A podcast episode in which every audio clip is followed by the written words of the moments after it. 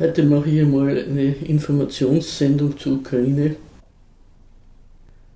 Ich glaube nämlich, dass dieses Land nach wie vor relativ unbekannt ist und es wird sehr viel Schmarrn darüber verbreitet.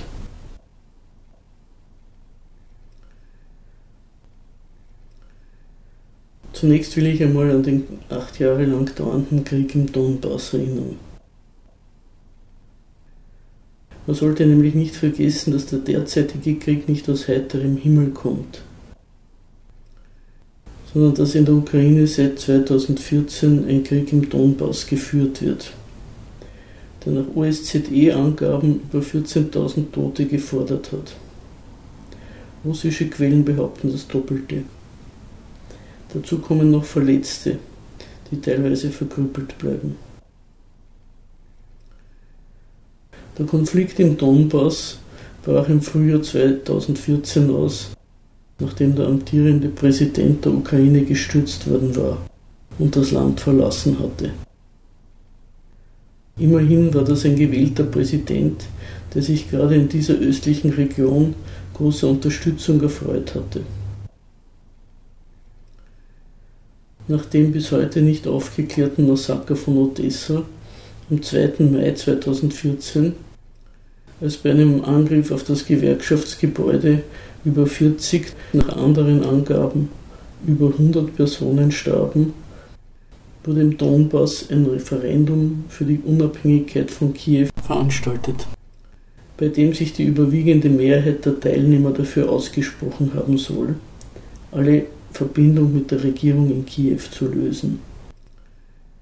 Da dieses Referendum weder vom Westen noch von Russland anerkannt wurde, aber zum Ausgangspunkt des acht Jahre dauernden Krieges wurde, ist es vielleicht angebracht, einen Blick auf dieses und andere Referenden zu werfen. Das Referendum wurde von ukrainischen Sicherheitskräften in verschiedenen Orten mit Waffengewalt verhindert. Die angeblich hohe Beteiligung von über 80 Prozent widerspricht sowohl diesen Umständen seiner Abhaltung als auch den allgemeinen Wahlergebnissen in der Ukraine, wo traditionell eine geringe Wahlbeteiligung herrscht.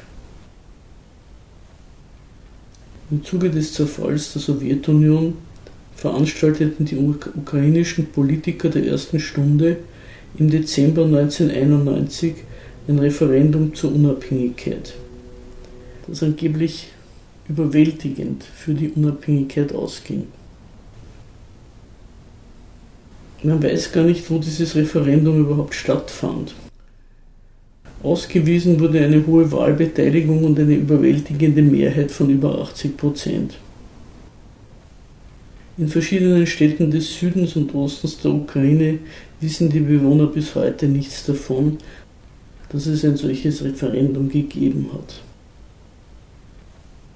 Dennoch wurde dieses Referendum damals von niemandem angezweifelt und die Unabhängigkeit der Ukraine anerkannt.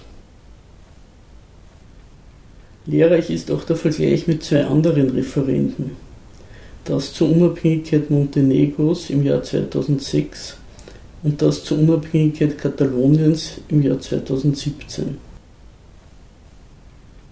In Montenegro gaben sich vor dem Referendum die Vertreter westlicher Institutionen die Klinke in die Hand um der montenegrinischen Regierung Anweisungen zu geben, wie dieses Referendum gestaltet werden musste, welche Bevölkerungsteile von der Teilnahme ausgeschlossen und welche zugelassen werden dürften.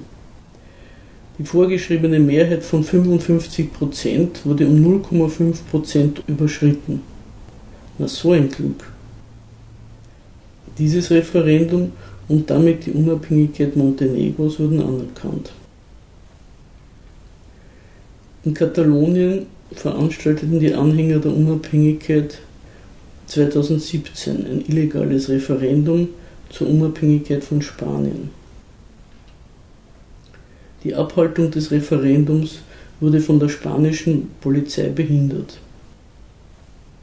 Die Veranstalter des Referendums beriefen sich auf eine Wahlbeteiligung von 43 Prozent und eine Zustimmung von 90 Prozent. Dabei nahmen sie offenbar Maß an den Ergebnissen einer ähnlichen Veranstaltung drei Jahre früher um irgendwie glaubwürdig zu erscheinen. Dieses Referendum wurde nicht anerkannt. Man merkt an der Behandlung dieser Referenden, welche erwünscht und welche unerwünscht sind. Bei feindlichen Staaten dürfen sich Teile abspalten, bei befreundeten oder verbündeten Staaten nicht. Das Selbstbestimmungsrecht der Völker und die Unverletzlichkeit der Grenzen, zwei einander entgegengesetzte Prinzipien, können auf diese Art und Weise schöpferisch gehandhabt werden. Einmal so, einmal so. Zur Bekämpfung des Separatismus wurde in der Ukraine 2014 von der Poroschenko-Regierung die antiterroristische Operation, kurz ATO, ins Leben gerufen. Die ukrainische Regierung bezeichnete den Krieg gegen die eigene Bevölkerung auch nicht als Krieg. Den Krieg hätten sie ja jemandem erklären müssen. Entweder den abtrünnigen Donbass-Republiken das wäre aber einer Anerkennung derselben gleichgekommen. Oder aber Russland, was doch etwas außerhalb der damaligen Möglichkeiten der ukrainischen Regierung gelegen ist.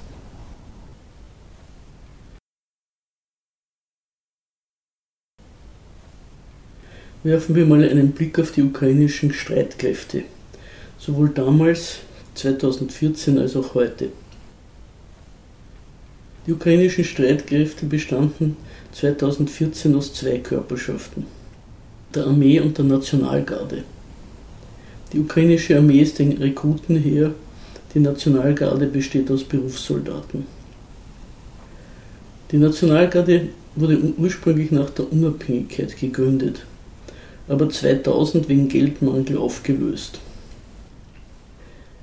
Sie sollte eine eigene ukrainische Truppe sein, im Gegensatz zur bestehenden ukrainischen Armee. Das Heer war nämlich von sowjetisch eingestellten Militärs durchsetzt, die die verschiedenen ukrainischen Regierungen zwar langsam hinaussäubern, aber nicht auf einen Schlag entlassen konnten. Die erste ukrainische Verfassung verbot den Einsatz der Armee im Inland. Deswegen weigerte sich die Armeeführung auch, gegen den Maidan vorzugehen, was endgültig den Sturz von Janukowitsch besiegelte. In den 90er Jahren, als die erste Nationalgarde bestand, setzte sie der Premierminister Pavlo Lazarenko gegen streikende Arbeiter im Donbass ein. Dieser Politiker ist seither in die USA geflüchtet und dort im Gefängnis gesessen. Er wird in der Ukraine mehrerer Auftragsmorde verdächtigt.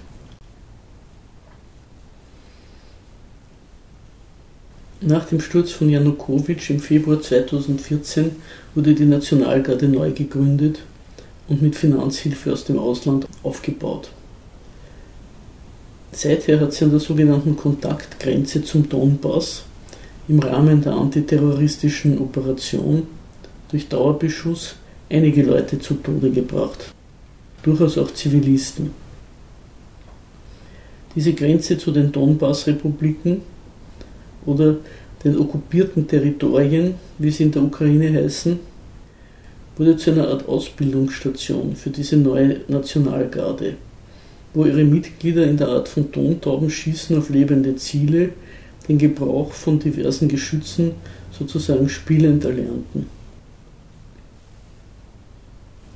Für die Stadt Donetsk und andere Ansiedlungen im Donbass hat das nicht nur Dauerbeschuss und ständige Gefahr für die Bewohner bedeutet, sondern auch, dass verschiedene durch den Krieg entstandene Schäden nicht repariert werden konnten. So zum Beispiel der Flughafen von Donetsk, der jetzt eine traurige Ruine ist. Der wurde seinerzeit zur Fußball-WM 2012 völlig erneuert, war ein modernes Bauwerk und man nannte ihn die Pforte des Himmels. Während die Nationalgarde dort ihre Feuerprobe erhielt, wurde die Armee noch einmal gesäubert, in ihrer Kommandostruktur verjüngt und ebenfalls mit dem Ausland kommenden Geld und auch aus dem Ausland kommenden Ausbildern neu aufgebaut.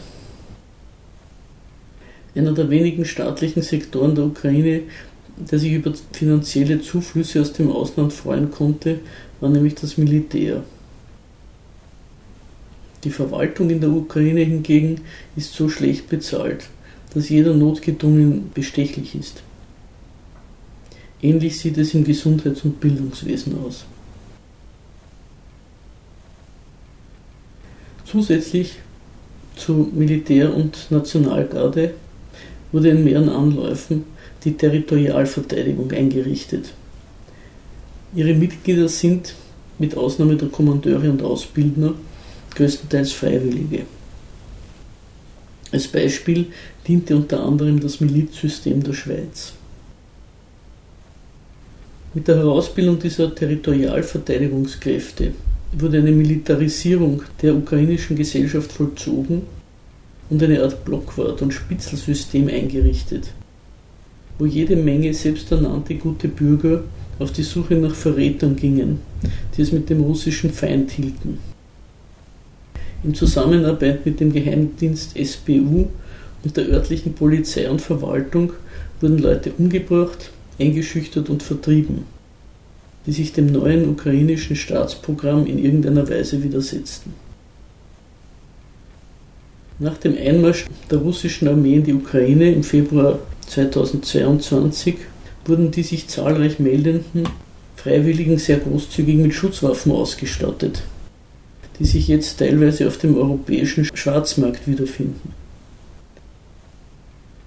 Neben dem Erhalt eines Automatikgewehres oder anderer Schusswaffen bestand der Vorteil eines Dienstes bei der Territorialverteidigung auch darin, zu Hause eingesetzt zu werden und nicht an die Front zu müssen.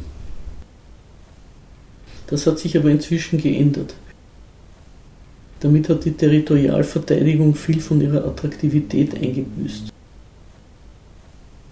In der Ukraine finden derzeit nach den Bestimmungen des Kriegsrechts Zwangsrekrutierungen statt, was die Wehrfähigkeit der kämpfenden Truppe nicht unbedingt erhöht. Während die ukrainische Regierung und ihre Vertreter überall in der westlichen Welt um Waffen bitten, findet quer durch die Ukraine eine Art Jagd auf wehrpflichtige Männer statt, die an Stränden, in Schlangen bei den Tankstellen oder an anderen öffentlichen Plätzen sozusagen erwischt und eingezogen werden. Diese Leute können übrigens diese neuen Waffen, die geliefert werden in letzter Zeit, gar nicht bedienen. Inzwischen hat Zelensky ein Dekret unterzeichnet, das die Wehrpflicht auch auf die Frauen ausdehnen und die weibliche Bevölkerung zu diesem Zweck erfassen soll. Die solchermaßen eingezogenen Wehrpflichtigen haben allerdings eine recht geringe Motivation und desertieren bei der ersten Gelegenheit oder ergeben sich, was teilweise die Erfolge der russischen Streitkräfte in letzter Zeit erklärt.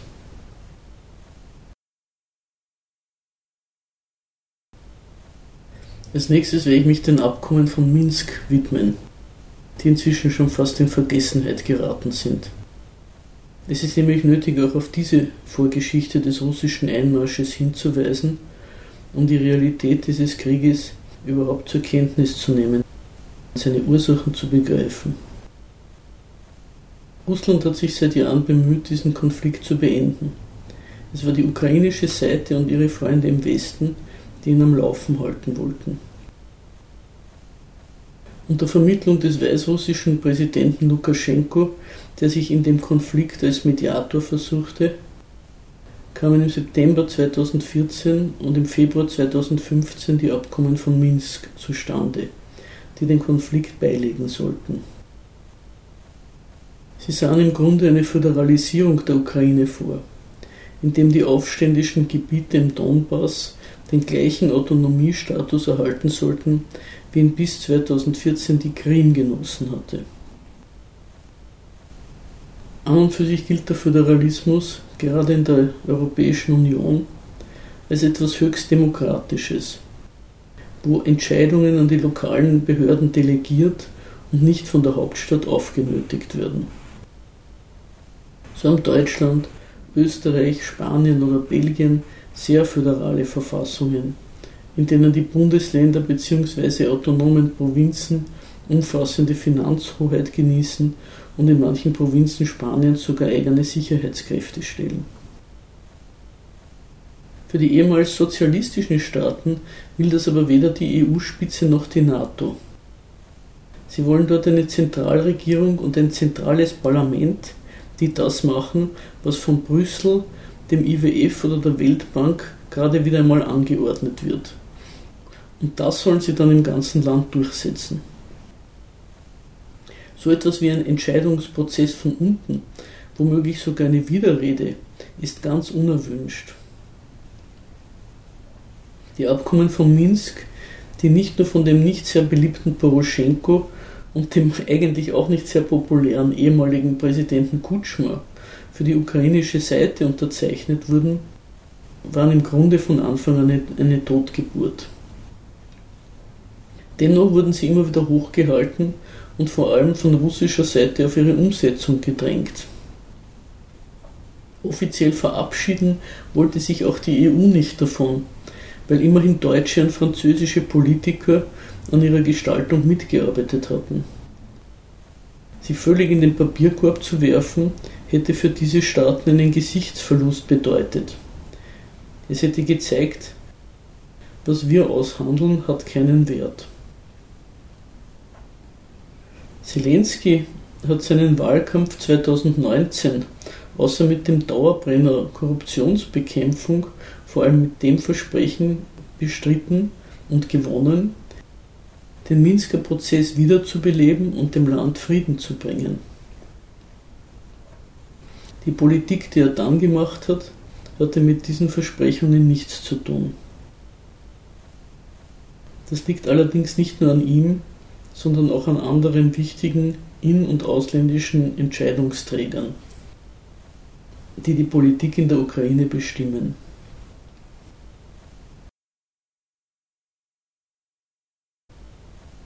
Als nächstes möchte ich mich den Ukrainisierungsbemühungen der vergangenen Jahrzehnte widmen.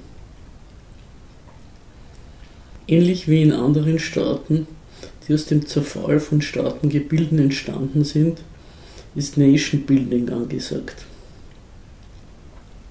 Obwohl in der Sowjetunion die Ukraine als eigene Einheit bestand und die kulturellen Besonderheiten im Rahmen des Möglichen und Erlaubten gepflogen wurden, war das alles für eine unabhängige Ukraine nicht gut genug. Noch dazu ist die Ukraine, ähnlich wie Russland oder die ehemalige Sowjetunion, ein Vielvölkerstaat. Neben den mehr oder weniger anerkannten, wenn auch nicht geliebten Minderheiten wie Russen, Rumänen, Tataren, Ungarn, Polen, Serben, Bulgaren, Griechen und Armeniern gibt es auch noch Roma oder die Huzulen in den Karpaten, über die die Meinungen auseinandergehen, inwiefern sie Ukrainer sind oder nicht. Alle diese Minderheiten sind der jetzigen Ukraine lästig, das heißt ihren Entscheidungsträgern, ihren Politikern, weil sie der Idee des einheitlichen, auf die ukrainische Identität gegründeten Nationalstaats widersprechen durch ihre bloße Anwesenheit. Auch auf das möchte ich an dieser Stelle einmal hinweisen. Man sollte nicht immer die Leute, die diesen Krieg verursacht haben, nach Waffen rufen und diesen Krieg weiterführen wollen, mit denen gleichsetzen, die ihn auf den Kopf bekommen oder vor ihm flüchten. Die Ukraine ist eine Fiktion und in diesem Fall eine sehr rücksichtslose, weil sie nämlich für die Kriegstreiberpartei ergreift.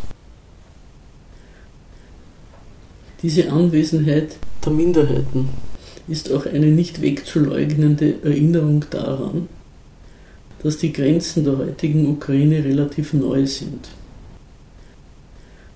Zu den in den 20er Jahren der ukrainischen Sowjetrepublik eingegliederten, teilweise russisch besiedelten Territorien kamen in und nach dem Zweiten Weltkrieg Teile Polens, das heißt Ostgalizien, Teile Rumäniens, nämlich die Nordbukowina und Stücke Bessarabiens, ein Teil der Tschechoslowakei, nämlich die Karpato-Ukraine, und schließlich mit der Khrushchevschen Schenkung 1954 die Krim dazu. Diese Minderheiten sind also auch eine Art lebender Beweis für die Veränderlichkeit von Grenzen. Hier vielleicht einmal ein kleiner Einschub zur Frage der Landesgrenze. Eine Landesgrenze ist ein völlig künstliches Produkt. Ein Ergebnis dessen, wie weit die Gewalt zweier Staaten reicht, die sich gegeneinander gebildet haben. Ähnlich wie die Staaten selbst.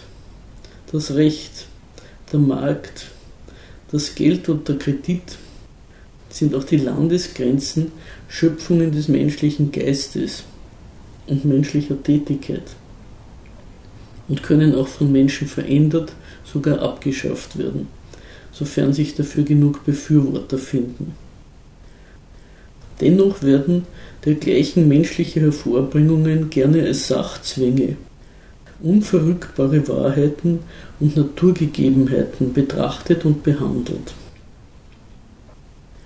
Bei wirklichen Naturgegebenheiten, wie den Atomen oder dem menschlichen Erbgut, dort hingegen feiert die Wissenschaft ihre Triumphe.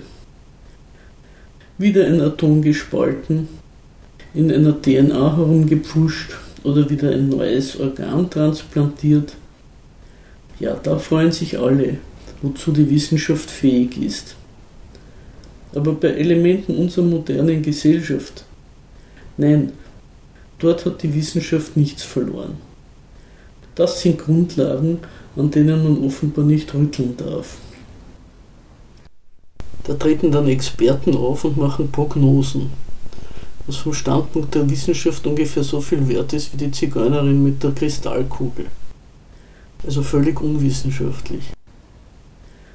Es wäre mal angebracht, an dieser Ecke etwas weiter zu denken, weil so unerfreuliche Erscheinungen wie der jetzige und auch andere Kriege haben sehr viel mit Landesgrenzen und Staatsgewalten zu tun.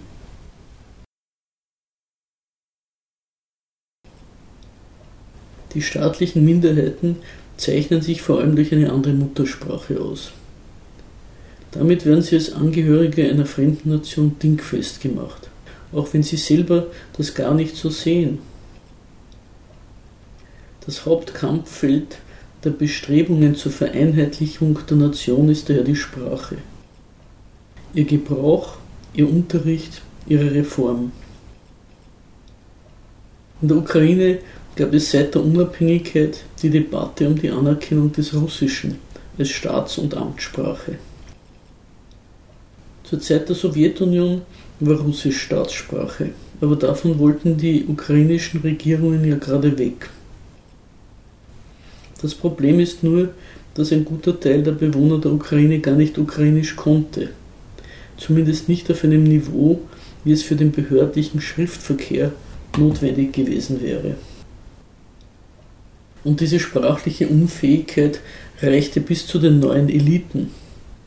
Vitali Klitschko erhielt im Zuge seiner Förderung durch die deutsche Politik von der Adenauer Stiftung Ukrainischkurse verpasst, um seine Politkarriere nicht an einer solchen elementaren Barriere scheitern zu lassen. Julia Timoschenko ließ erst recht spät ihre Homepage von Russisch auf Ukrainisch ändern. Das berühmte Telefongespräch 2014 mit einem ukrainischen Parlamentsabgeordneten, in dem sie empfahl, auf russische Gebiete Atombomben zu werfen, wurde auf Russisch geführt.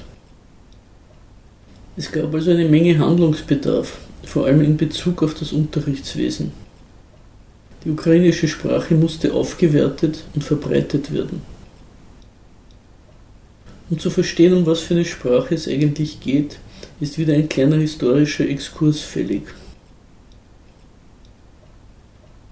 Der Zar Alexander II., genannt der Befreier, unterzeichnete 1876 in einem deutschen Kurort das sogenannte Emser Dekret, das den Gebrauch der ukrainischen Sprache im Zahnreich verbot. Ukrainisch durfte zwar auf dem Markt oder auf der Straße gesprochen werden, zum Unterschied von heute, wo das Sprechen von Russisch in der Öffentlichkeit in verschiedenen Gegenden der Ukraine recht gefährlich ist. Es durften jedoch keine Bücher auf Ukrainisch erscheinen und auch keine importiert werden. Ukrainisch durfte nicht im Theater gesprochen werden. Es durfte nicht in der Schule unterrichtet werden. Sogar auf den Gottesdienst erstreckten sich die Bestimmungen des Emser Dekretes. Es durften keine geistlichen Lieder auf Ukrainisch gesungen werden. Eine Reihe von Professoren ukrainischer Bildungseinrichtungen wurde entlassen, wenn sie der Ukrainophilie verdächtigt wurden. Eigenartigerweise wurde einige Jahre später das Buchdruckverbot für schöngeistige Literatur aufgehoben. Es blieb nur für wissenschaftliche Literatur und Schulbücher bestehen. Dieses Verbot war in Kraft bis zur russischen Revolution von 1905, also 30 Jahre. Erst mit den infolge dieser Umwälzungen einsetzenden Reformen des Zarenreiches wurde der uneingeschränkte Gebrauch der ukrainischen Sprache wieder erlaubt. Diese Maßnahme war gegen die sogenannten ukrainischen Aufklärer gerichtet. Das waren ukrainische Intellektuelle, die eine gewisse literarische und publizistische Tätigkeit entfalteten, sich mit den ukrainischsprachigen Gebieten außerhalb des Zarenreiches verständigten und die Volksbildung befördern wollten. Sie waren nicht die schlechtesten unter den Denkern und Dichtern der Ukraine, spielen aber in der heutigen nationalen Identitätsstiftung kaum eine Rolle.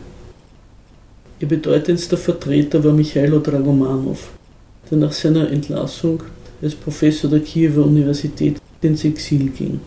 Zunächst in die Schweiz, wo er eine Zeitung herausgab und schließlich bis zu seinem Tod Professor in Bulgarien war. Diese Volksbildner wurden, ziemlich zu Unrecht, verdächtigt, den Einfluss polnischer, adliger Aufständischer in Russland zu verbreiten und damit zur Destabilisierung der russischen Autokratie beizutragen. In der Zeit der Gültigkeit des Emser Dekrets wurden daher ukrainische Bücher und Publikationen fast ausschließlich im österreichischen Galizien herausgegeben.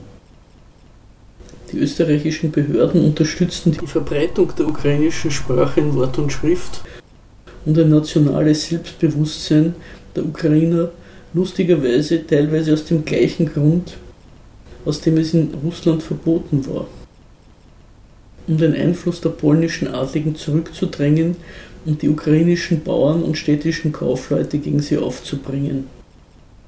Natürlich war es auch erwünscht, ganz nebenbei, sich als alternative gute Schutzmacht gegenüber dem russischen Zahn zu präsentieren. Deswegen bildete sich ein sehr radikaler ukrainischer Nationalismus, antipolnisch und antirussisch, ausgerechnet in den Gebieten Österreich-Ungarns aus. Alle nicht ganz zu Unrecht als Nazis bezeichneten Vorbilder heutiger politischer Gruppierungen, namentlich Stepan Bandera, Andriy Melnik, Roman Schuchewitsch, Jewhen Konowalec. Sie wurden alle in Österreich-Ungarn geboren.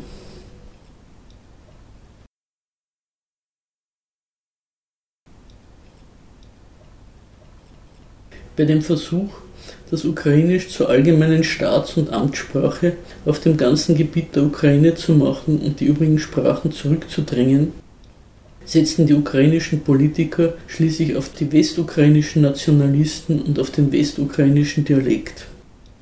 Obwohl der von einem geringeren Teil der ukrainischsprachigen Bevölkerung gesprochen wird, ist der zentralukrainische Dialekt, in dem auch ein guter Teil der ukrainischen Literatur verfasst worden ist.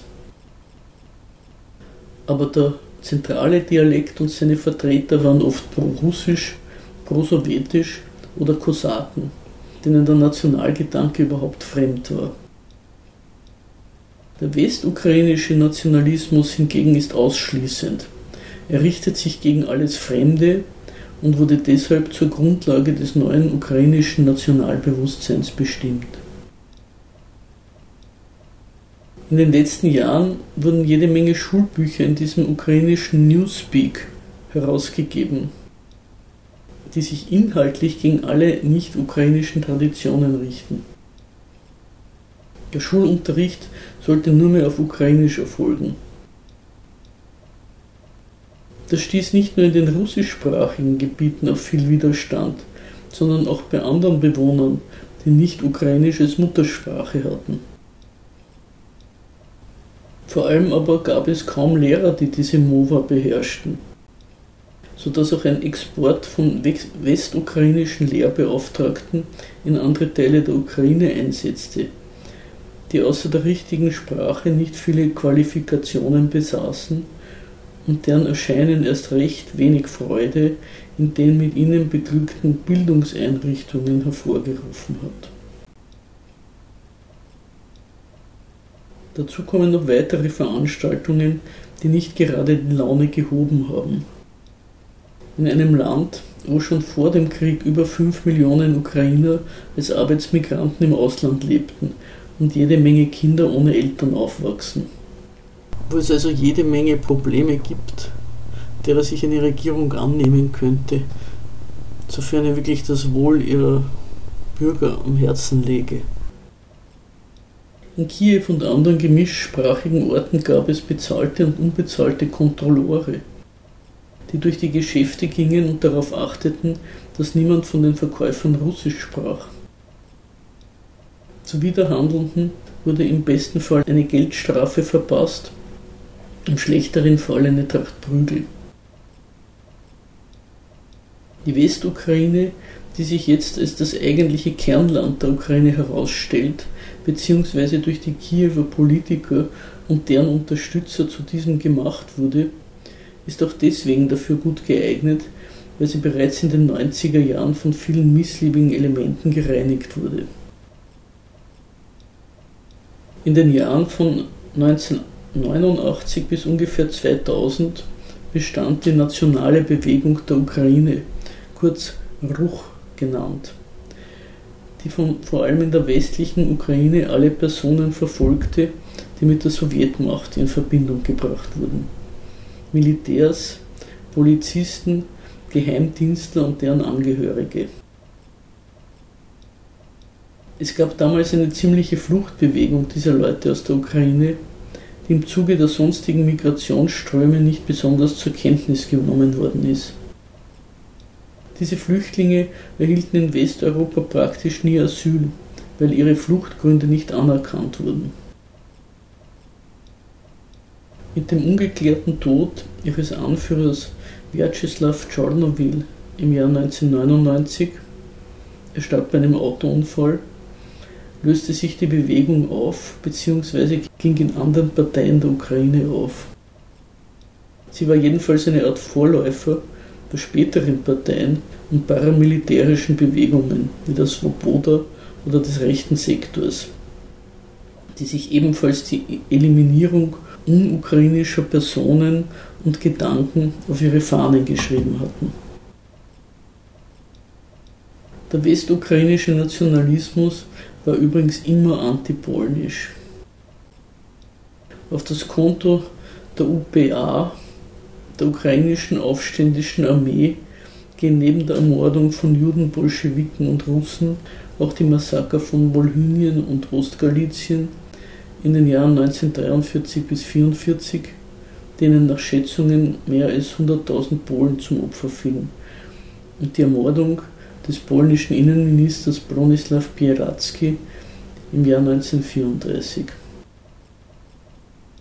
Man merkt an solchen Dingen, dass die Geschichte, die gerne zur Legitimierung aktueller Tagespolitik herangezogen wird, genauso gut in die wissenschaftliche Abstellkammer verbannt werden kann, wenn es gerade nicht opportun ist. Derzeit sind diese Ereignisse kein Thema, weil die polnische und die ukrainische Regierung verbündet sind. Falls sich dieses Verhältnis einmal ändern sollte und es einen geeigneten Anlass gibt, können diese unerfreulichen Ereignisse aus der gemeinsamen Geschichte auch immer wieder aus der Abstellkammer hervorgeholt werden.